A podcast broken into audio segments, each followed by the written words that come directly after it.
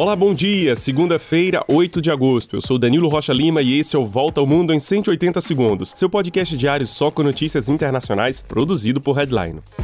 Começamos o dia com notícias da faixa de Gaza. Israel e o grupo armado palestino Jihad Islâmica mantêm na manhã de hoje o cessar-fogo assinado ontem entre os dois lados. Israel voltou a abrir sua fronteira com a faixa de Gaza agora pela manhã. A trégua foi anunciada na noite deste domingo, depois de três dias de conflito na faixa de Gaza que mataram 44 palestinos, dentre eles 15 crianças. Desde a última sexta, Israel atacou posições da Jihad Islâmica na faixa de Gaza em resposta a foguetes disparados contra o sul do território israelense. A cidade de Jerusalém também foi atacada por foguetes abatidos pelos israelenses. Durante este conflito de três dias, dois líderes da Jihad Islâmica foram mortos. O cessar-fogo foi obtido graças à intermediação do Egito.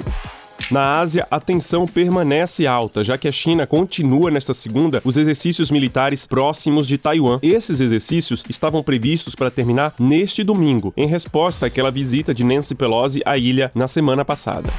Na Ucrânia, a ONU alerta para um risco real de desastre nuclear e um suicídio coletivo na usina de Zaporizhia. O secretário-geral das Nações Unidas, Antônio Guterres, pede que parem imediatamente os ataques ao redor da usina. Essa usina nuclear é a maior da Europa e foi atacada duas vezes nas últimas 24 horas. A usina, situada no sudeste da Ucrânia, foi tomada por 500 soldados russos lá no mês de março. Para se ter uma noção do risco, bombas caíram a 400 metros de um reator nuclear em plena atividade.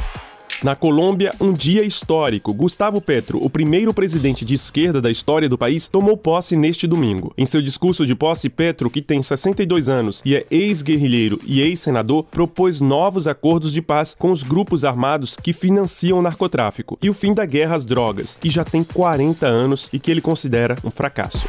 No México, o país ainda continua a acompanhar com apreensão o resgate dos 10 mineiros que estão presos em uma mina de carvão há cinco dias. A mina fica localizada no norte do país, a mais de mil quilômetros da capital, Cidade do México. O presidente Andrés Manuel López Obrador visitou o local e pediu mais reforços para a operação. A mina desabou depois que uma galeria inundou a área. Mais de 400 pessoas trabalham no resgate.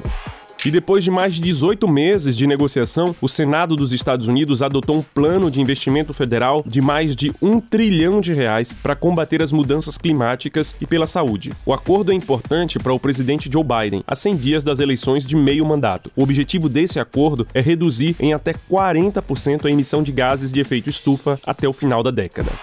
E é isso, a gente se encontra amanhã para mais uma volta ao mundo em 180 segundos. Não esqueça de clicar em seguir e também compartilhar o nosso podcast. Um grande abraço, um excelente dia e até mais.